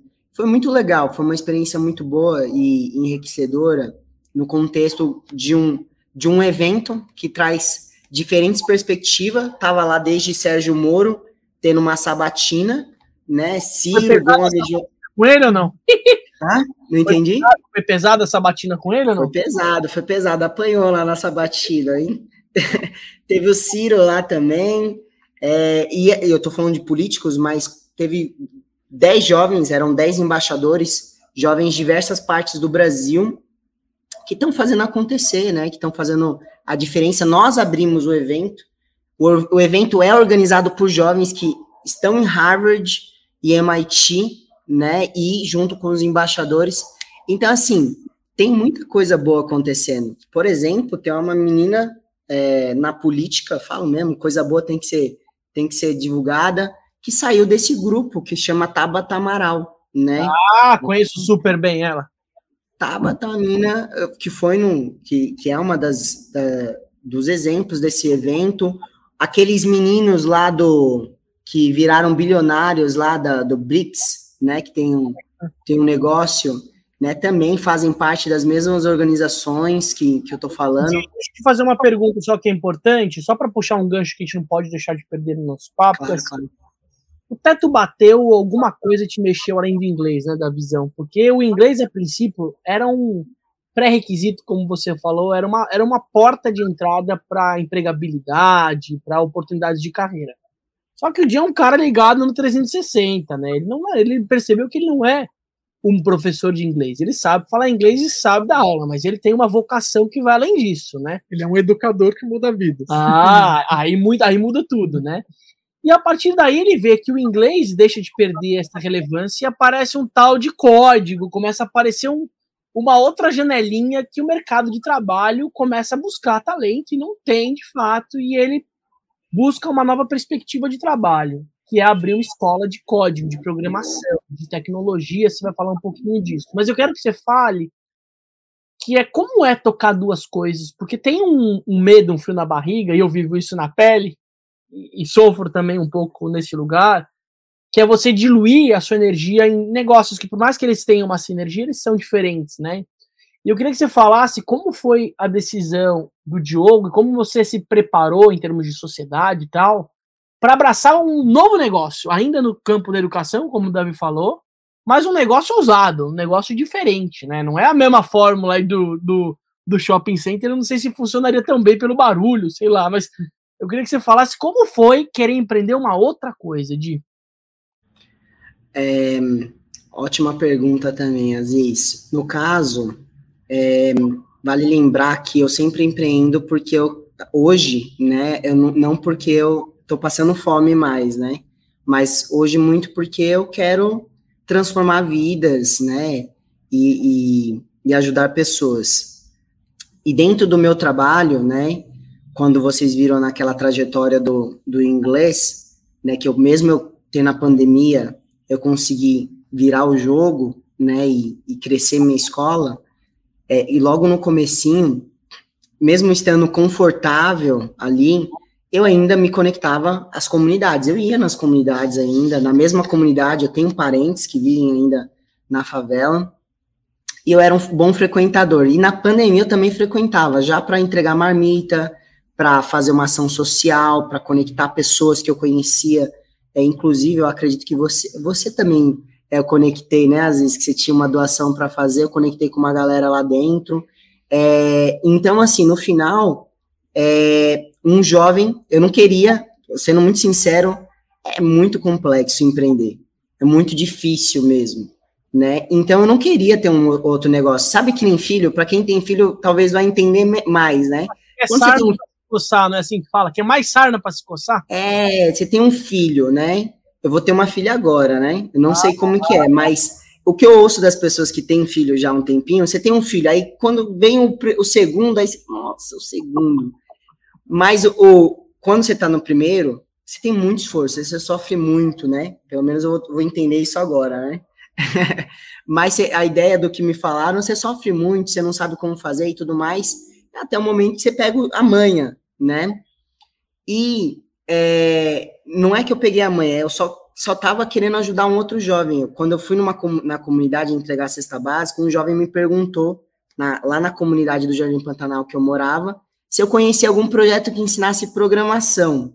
Perguntou já... para a pessoa certa. Perguntou para a pessoa Qual certa. Ele... figura? Você tem o nome da figura? Gabriel, o nome dele. Gabriel. Oh, Gabriel. Olha lá o que você foi corresponsável. A sua cara de pau de ter perguntado. Quanta coisa que a gente poderia ter perguntado na nossa vida, que você vê, poderia ter acendido um outro negócio no seu caso, hein? É, ele me perguntou e aquilo me provocou, porque eu entendo que ninguém sonha, jovem de favela, ele não sonha em ser um programador. Sim, ser jogador de futebol, um MC, né? Ele sonha nisso, geralmente. Então, quando ele me perguntou que queria ser um programador, aquilo mexeu tanto comigo que eu fui atrás, né? Não, não, não foi, ah, eu vou ter um negócio disso, né? Eu fui atrás de escolas que ensinassem isso.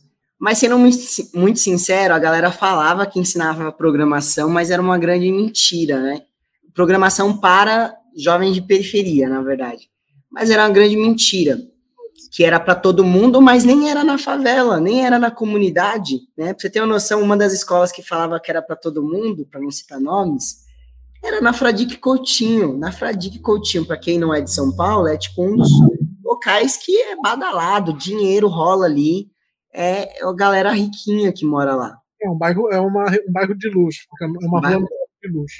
Exatamente, na Fradique. Eu falei, cara, não é para quebrada. E aí, quando eu volto para esse jovem falo que não conheço nenhuma escola de programação, aquilo mexe muito comigo, porque eu já estava estudando um pouquinho de tecnologia, empreendedor tem que saber um pouquinho de cada coisa, muitas vezes, né? E aí, eu chamei um outro jovem e é interessante isso também. Eu chamei um outro jovem que entendia sobre quebrada que nem eu, né? Porque eu não precisava de uma pessoa que entendia de tecnologia. Eu precisava de uma pessoa que entendia a quebrada. E aí eu chamei o Tawan. Ele tinha feito um curso de, de web designer no, no passado, né? É, mas ele não era da tecnologia. Mas ali nesse contexto eu chamei ele para vir comigo, porque ele tinha é, alçado voos diferentes, iguais a, aos meus, mesmo vindo da realidade que ele vem. E, cara, com isso, quando, você, quando eu juntei, eu apresentei a ideia para ele, falei, então, nós temos que é, criar uma escola de programação para esses jovens da quebrada, porque muitos, o inglês ele já não fazia mais sentido para mim em relação a a colocar o de comer na, na mesa desses jovens, né? 71% dos desempregados estão na periferia, estão na comunidade. Então, é claro, juntei com esse jovem e aí nós começamos a, é, a mais um code que tem como objetivo reprogramar a quebrada, né? Como nós dizemos. Então, mais um code começou sem nada, nem 40 reais. A verdade, nosso, mesmo indo bem na minha escola de, de, de inglês, eu ainda tinha um, um, um limite que era para minha sustentabilidade e meu crescimento pessoal, né? Eu não tinha muito dinheiro, não era. Eu estava faturando bem, mas o que entrava no meu bolso era um limite ali que nós não tínhamos tanto dinheiro. Eu lembro que eu tinha 200 reais para investir mensal, né? Você, e... você partiu de um primeiro investimento de 40 uma vez e agora você tinha 200, cinco vezes mais. Exatamente, mas eu tinha 200 é, para ter uma pessoa ali é, me ajudando. Mas ninguém, você não acha uma pessoa de 200 reais, né? Mas nessa área, área que o pessoal ganha super bem. Né? É, exatamente. No final, hum, para resumir a história, né, nós começamos a mais um code. Nosso primeiro investidor da nossa ideia, porque quando para mim tirar 200 reais do meu orçamento foi uma luta, né? Mas nosso primeiro investidor nos deu 50 reais para subir o nosso site, né? Que também foi construído por um voluntário. E no fim nós começamos ali um trabalho muito bacana, né? Começamos sendo eu e o Tawan fomos os primeiros alunos da Mais um Code, né? Porque nós queríamos saber como que era programar. Hoje eu sei programar, pra vocês terem noção né? É, ah, Diogo, você nem sabe programar e tá escola. É, eu não, não, sabia, mas eu tive que aprender, né? Sei muito bem quais são as linguagens, ler um código. Não sou o melhor programador, mas sei fazer um, um, um sitezinho aí legal.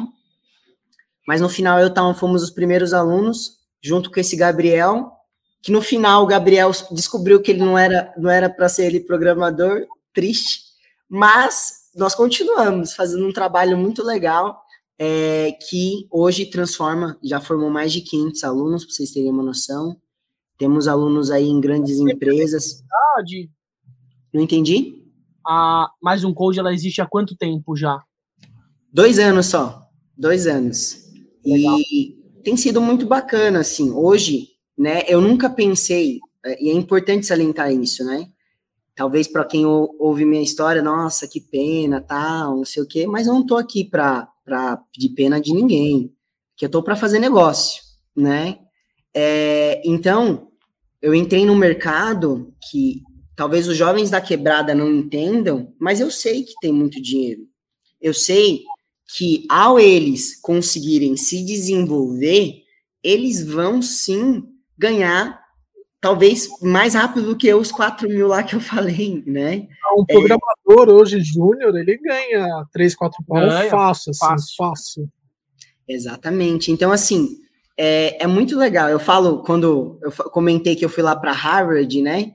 E uma das coisas que eu comentei, que eu falei, né, que, como eu falei para vocês aqui, eu não tava, eu não tô lá para contar a história triste, apesar de falar de realidades, é, mas e também não estava lá para pedir dinheiro para ninguém, estava lá para fazer negócio. E eu entendo que esse fazer negócio, nós temos a oportunidade de ajudar pessoas, né? E, e para vocês terem uma noção, eu falei lá que um jovem, né? Eu tenho jovens ganhando 4 mil reais por ano da, da casa deles. E na quebrada, você ganhar 4 mil reais trabalhando de casa, é só se você estiver vendendo droga. É, é, essa é a, é a realidade entendeu? É, mas é uma realidade que nós podemos mudar com a educação. E eu vou falar para vocês. Hoje nós estamos tão empoderados, nós sabemos tanto do poder da educação, da poder da tecnologia, educação tecnológica, que se as empresas daqui do Brasil não quiserem nos apoiar, não quiserem fazer formações de talentos tecnológicos junto conosco, tem lá fora, tem um milhares, né? Eu tenho empresas, ó, para você ter noção, tem empresas que vêm de fora. Eu sei falar inglês, né? E aí, aí que a casa cai, né? Porque eu consigo me infiltrar em negociações internacionais, consigo realmente fazer algo que é, vai trazer os dólares para casa aqui também, né? Então é, isso é isso é um negócio muito maluco, assim, que as pessoas não entendem direito, que hoje o mercado de, de tecnologia é um mercado global. Então, você, um brasileiro que sabe programar, ele consegue ganhar em dólar. Se ele souber falar inglês minimamente bem, ele ganha em dólar. Então, imagina como muda a chave, né? Mil dólares é, são cinco mil reais, cinco mil e quinhentos reais, é muito dinheiro. E é um programador barato para um país de primeiro mundo. É isso que eu ia falar, porque quando você globaliza e a tecnologia permitiu, né, esse modelo o remoto, né, o trabalhar da sua própria casa, ou em qualquer lugar do mundo, você também pode morar em, em outros lugares, você tem uma mão de obra que lá fora é, é, é, é quase de graça perto dos preços de mercado. Hoje tem uma empresa de um amigo meu, que inclusive vou te conectar, de que ele trabalha com, chama CTO as a Service, que é você ser a terceirização de times de tecnologia de países europeus. Porque ele é um interlocutor inteligente, conhece bem de negócio, tem uma mão de obra qualificada brasileira, ele vem da periferia, então a mão de obra dele é 100% inclusiva. O Paulo é um cara que conheci recente. Top. Mas ele fala que a mão de obra do brasileiro é valorizada, inclusive na qualidade da entrega, na resiliência, no olhar além da demanda. Então, existe uma demanda, não só Brasil, gente, existe uma demanda global. E o inglês é uma mega ferramenta, né, Davi? Porque também saber programar, mas não saber entender o que a outra pessoa precisa, e para programar, se bem inglês é um super diferencial. Porque, porque tudo em inglês, né? Tudo em inglês, né? Você Aí, vai lá Overflow, tudo em inglês. Eu, eu enrolei o, o, o Aziz para responder a pergunta dele, mas aí tá a chave onde que eu queria chegar da resposta. Hoje, né, sim, os meus negócios eles se complementam, né? É, e isso é muito bom para mim, né? É muito difícil ainda, né? Não posso dizer que é ao, contrário, é muito difícil, mas é muito satisfatório. Quando você é, empreende num negócio, e você passa todas as dificuldades e tudo mais, você consegue. É, e eu, eu não recomendo, tá bom? Ter mais do que um negócio, que você perde o foco. Mas, se você topa fazer essa loucura, você vai ter o que uma habilidade muito legal de conseguir gerir é, mais do que ficar num processo de execução. Eu mesmo era muito executivo, muito, muito. Para estar tá aqui com vocês, é, eu deveria ter negado umas 10 vendas que eu tinha ter, ter feito. Mas por causa disso, porque ter, por causa da mais um code, eu comecei a aprender a delegar. Não delargar, né? A delegar, a saber, que nem sabe quando o filho cai, né? E, e o Aziz deve ser. Você tem mais de um filho, Aziz? Eu tenho só o Bernardo aqui, mas o Bernardo cai bastante também, né? Ah, talvez o Aziz ainda se preocupa muito quando ele cai, ou talvez não, porque ele já é maior, né? Mas é. quando o filho cai, minha esposa tem aqui a, a três filhas, é, minha, minha, sogra tem três filhas, né? É, e no, no, no, segundo, minha, minha esposa é do meio, né? Minha esposa fala que minha sogra nem ligava mais. Pra... É, se vira sozinho, né? É, se vira é sozinho. Legal. Então, quando eu contratei, na Mais Um Code, por exemplo, quando eu comecei a contratar as pessoas, e elas vinham com um monte de demanda para falar, não, tal, não sei o que, eu falava, ó, vai pesquisar no Google, vai pesquisar no YouTube, é, vamos, vamos ter uma reunião aqui, eu alinho com você rapidinho e você executa. Na Forway, eu não, você não sabe fazer, eu pegava tudo, vem aqui, não, dá aqui, eu vou dar mastigado para você e você só executa um coisinho. Gi, mas eu vou então- fazer uma provocação, então, já que você respondeu a pergunta do Aziz e você não recomendou tocar negócios paralelos, eu vou trazer uma provocada sua que tem muito a ver como negócios nascem. Tem negócio que às vezes nasce por demanda de público e tem negócio que nasce às vezes por produtos. Ou seja, eu começo desenvolvendo um produto, a partir daquele produto, eu olho para arquitetura de negócio, ou seja, dentro do meu negócio, quais são as minhas unidades de negócio. Então, hoje, quando eu vejo você, eu não vejo dois negócios. Eu vejo que você começou dentro de uma perspectiva ainda incompleta, mas você precisava validar a tese, que era o inglês, que era talvez algo mais imediato, algo onde as pessoas já tinham uma demanda, já era mais massificado. Eu vou testar o meu modelo. Isso Depois mesmo. que eu consolidar esse produto, eu vou criar um segundo produto, que é a tecnologia. Então, eu estou olhando para uma marca que está por trás, né? E eu vou fazer uma terceira provocada, eu não sei se você já tem a terceira, mas eu vou te provocar para a terceira, não vou ser o Gabriel, mas quase isso, que é o que te provocou lá atrás, que é o pilar do autoconhecimento. O autoconhecimento, eu escuto isso fluente, que é o novo inglês fluente.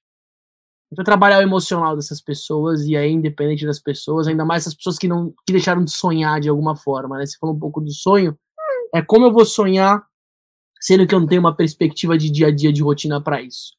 Então eu vejo que a, a estratégia que você adotou para montar o seu negócio, você escolheu desenvolver suas unidades de negócio, de um negócio único que não tem falta de foco. E outro, um modelo que funciona no inglês se replica, né, para o code, óbvio, algumas coisas vão ser diferentes, mas algumas coisas você pode replicar para criar esse ecossistema. E, tem... também é como se fosse uma plataforma de educação de empregabilidade para quem é da favela. Né? Exato. Então, o cara vai lá, aprende inglês, aí ele vai lá, aprende é, codificar, de repente, daqui a pouco você lá, ensina marketing, ensina outras coisas para o cara Exato. sair com uma bagagem boa para arranjar emprego. E se é uma plataforma, eu não preciso eu oferecer todos os serviços. Eu posso achar empresas que já oferecem isso, só que elas não estão dentro desse pacote de soluções, né? E você hoje tem demanda, além do programador, você tem o gerente de, pro, de produto, você tem o cara de UX, você tem uma série de profissionais em torno da tecnologia que não são programadores, que a Forway, a OneCode ou a Diogo Holding pode informar, né? Maravilha. É, tem, tem, muito trabalho mesmo. Eu vou te contar que, que eu não recomendei, né? Eu não recomendo, eu não recomendo mesmo ter mais um negócio para as pessoas que não querem ter muito trabalho. Mas se você quer ter muito trabalho e está disposto a pagar as contas, né, tempo, dedicação e tudo mais, é muito legal, né? Não, não posso não posso dizer. Foi muito legal a experiência, por exemplo, de novamente criar uma ideia, né? Sentir aquele fiozinho na barriga de tá tudo no, no começo de novo, né? É, nós precisamos, e era, e era interessante que o meu, meu sócio, Tauan, né? Ele não, nunca empreendeu, né? Ele era da quebrada, tinha resiliência, tinha um monte de coisa, habilidades que, que tem, tem que ter na quebrada, é, mas ele não é, nunca tinha sido empreendedor. E era interessante que ele e a menina que era que é minha irmã, a Priscila, eles me chamaram de louco, os dois me chamaram de louco, da forma que eu estava buscando monetizar o processo da mais um code. E é, foi interessante porque eles não entendiam e mas o, o, não entender deles com a minha base eu, eu falava calma e confia confia na minha visão que vai dar tudo certo né? Nós trabalhamos um ano praticamente sem receber nada né? Sem receber nada mesmo. 2020 que foi o primeiro ano da mais um code. É, e mais 2021 nós já viramos com três clientes muito tops que no, nos deram seis meses de, de chão. E eu, eu não tenho medo, talvez algumas pessoas que me acompanham aqui, né, pô, o Diogo é, tá ganhando em cima de uma proposta social, nem na... Eu não tenho medo de falar disso, sabe por quê? Porque o, o recurso aqui, o dinheiro, além de sim proporcionar um impacto na minha vida, ele não é só, como eu falei no começo da nossa conversa aqui, ele não é só para mim, né? Ele é tão importante quanto o impacto social que eu estou fazendo, porque ele vai gerar, é, o, ele vai me dar a estrutura necessária, ele vai me dar a sustentabilidade necessária. Isso é um negócio de impacto social. Ele é um, tem, um, tem a sustentabilidade e o impacto necessário, né?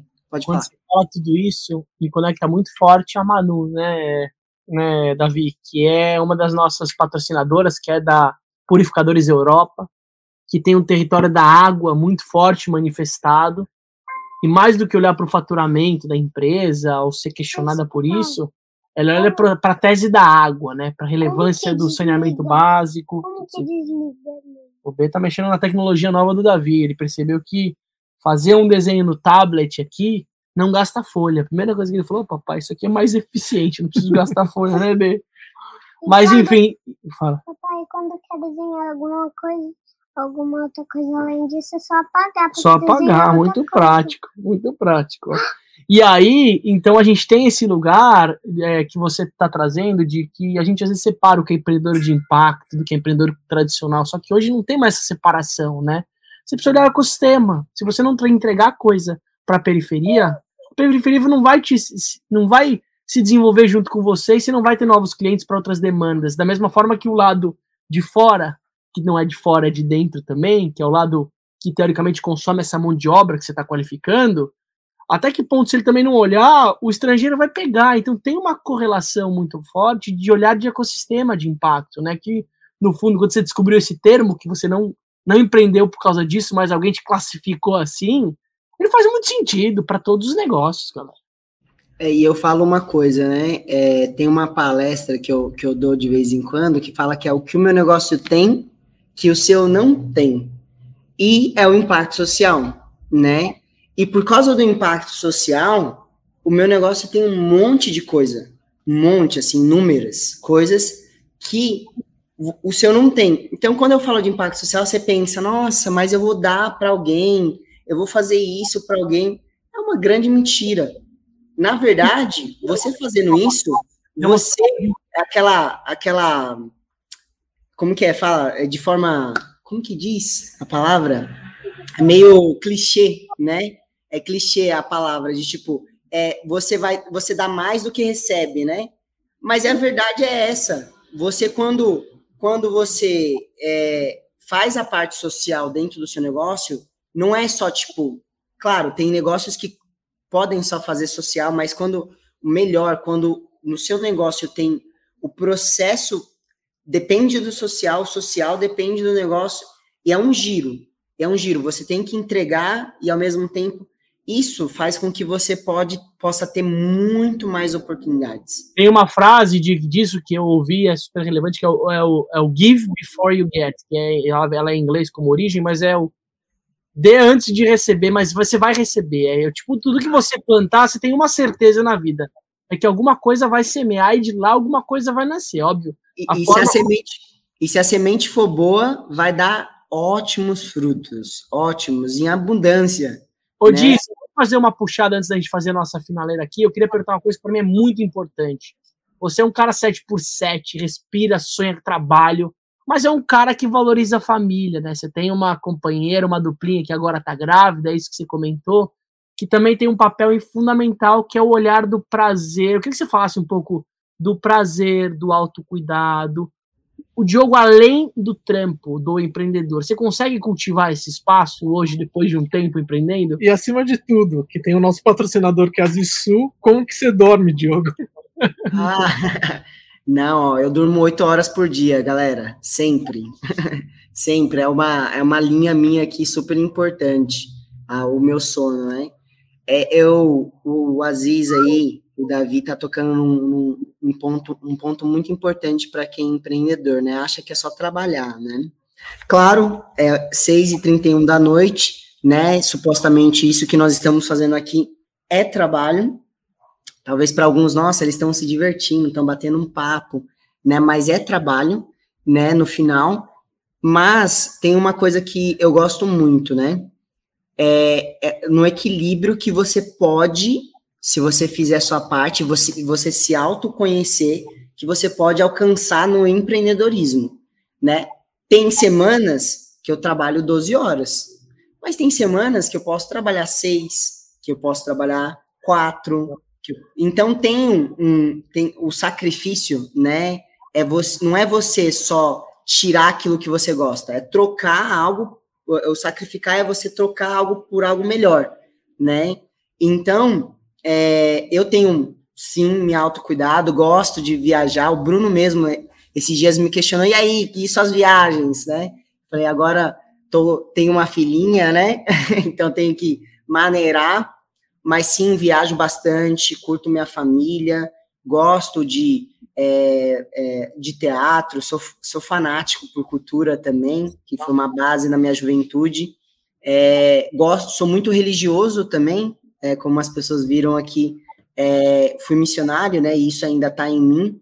E, e, por, por causa disso, né? É, independente da crença das pessoas, a espiritualidade é muito importante, né? É, para o seu autoconhecimento, para você se manter com seus valores, para que você possa é, não ter esperança e essa esperança se manter firme no seu coração, porque tem coisas que você não vai conseguir ver né, que vai realizar.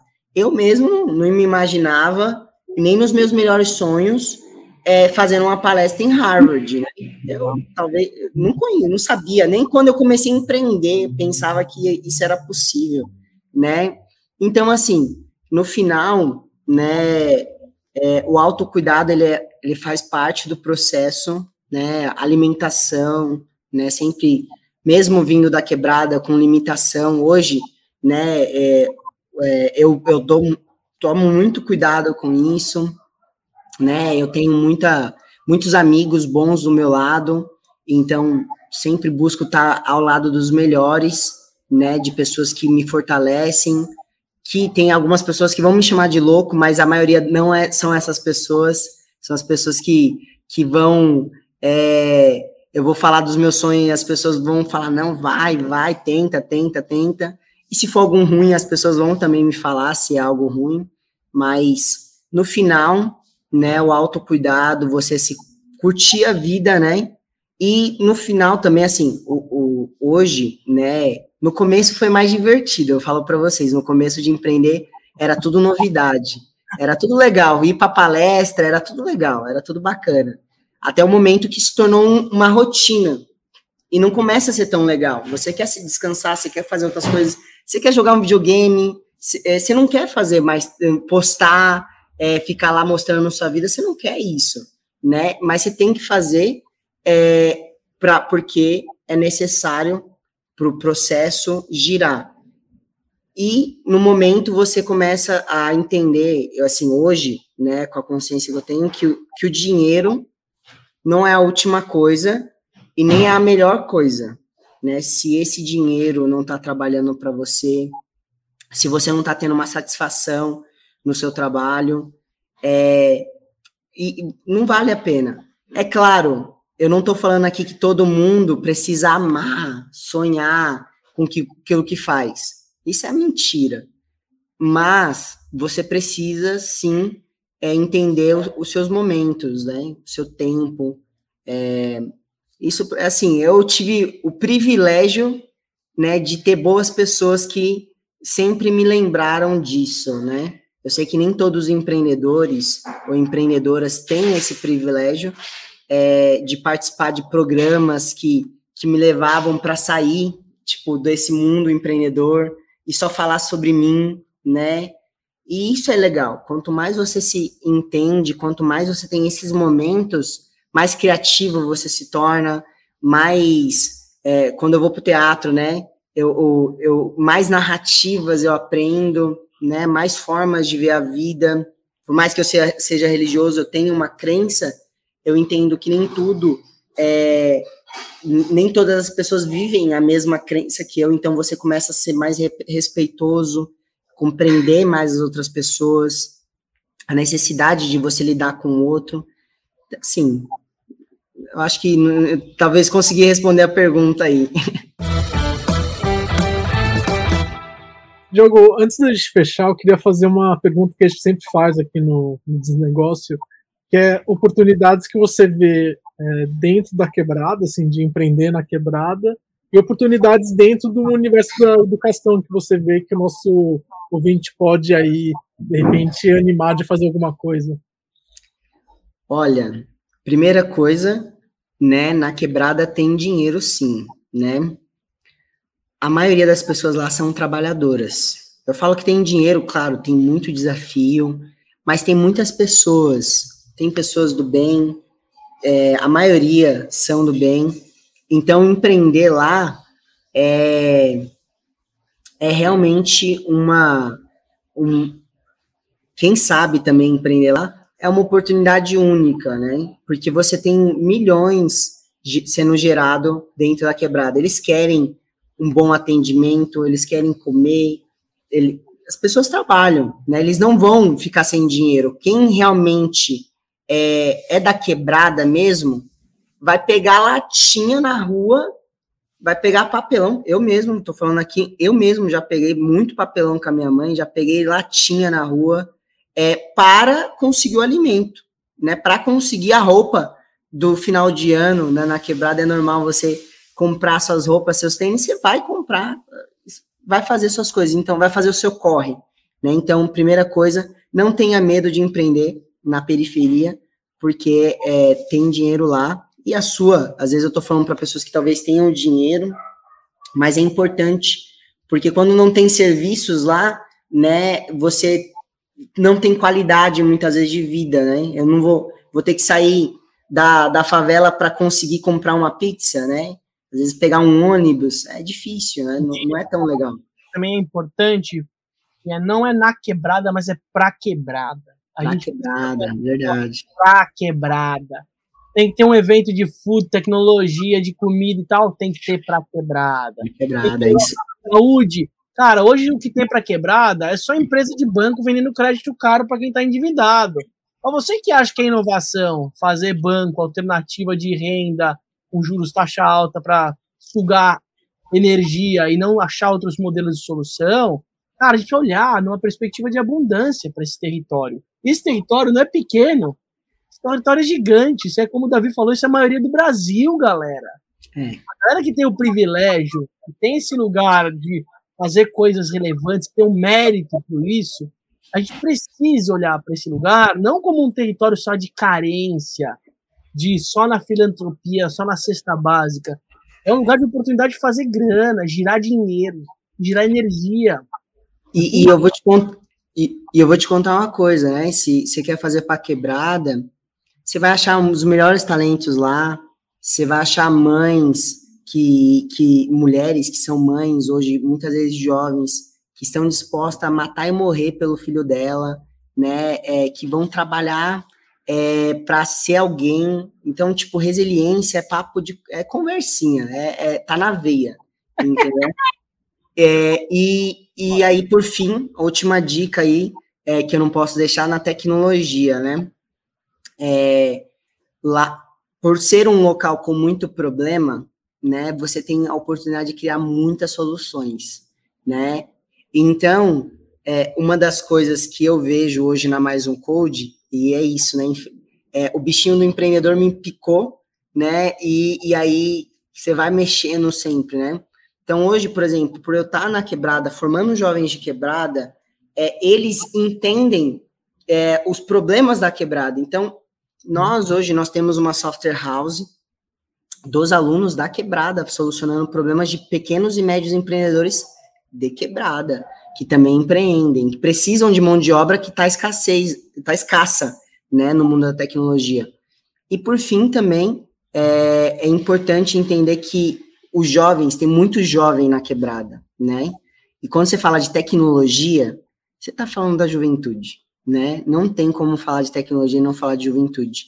Então, é, você ter uma noção, hoje nós estamos criando uma coleção de NFT, né? Talvez que alguns que não conhecem de Web3, é, a, um dos produtos da Web3 é criptomoeda, que talvez está mais em moda hoje, né?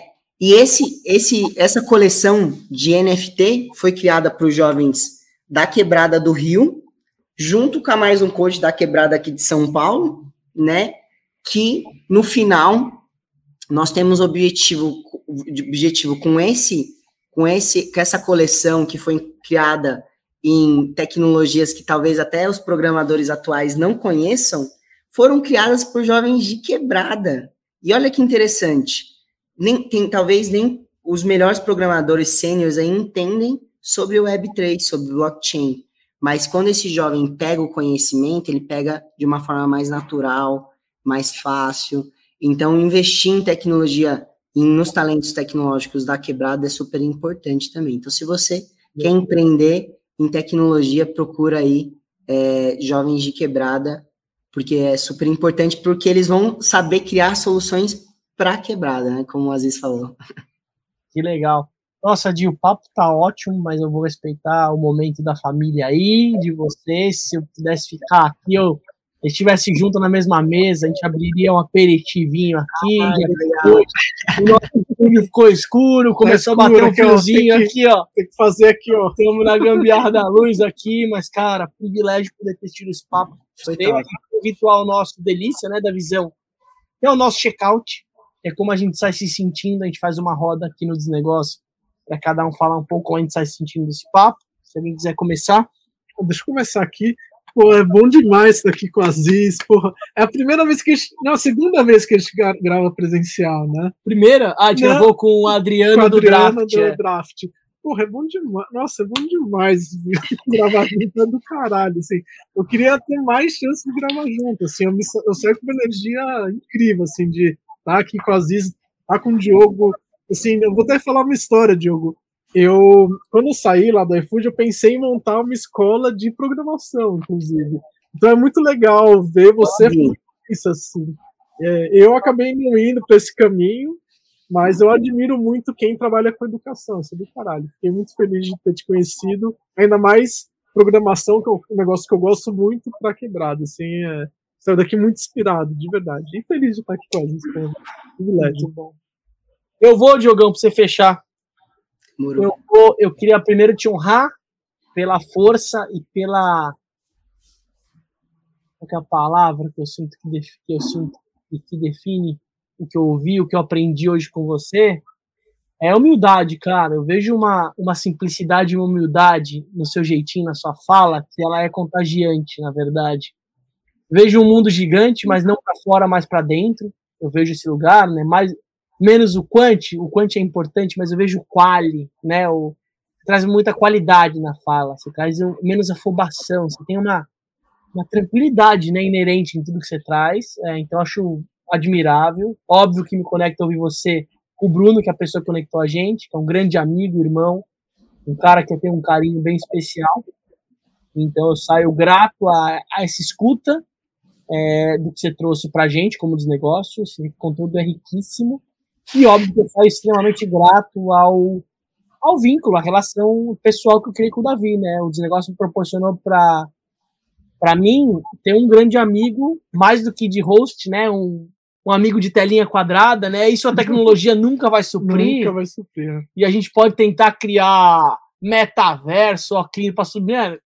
O abraço, o calor, a troca. Se o Diogão tivesse aqui, seria outra história. Então, que ela supra as necessidades que ela precisa, mas que, por favor, que a gente não se perca em querer substituir coisas presenciais e humanas para tecnologia, que ela não vai poder entregar para a gente. Então, eu saio com essa clareza aqui, por mais que o Papo é Tech, eu vejo a clareza do relacional como um ativo fundamental para minha vida, pelo menos. Então, saio muito nutrido do nosso papo. É isso aí. você, Diogão, como você sai?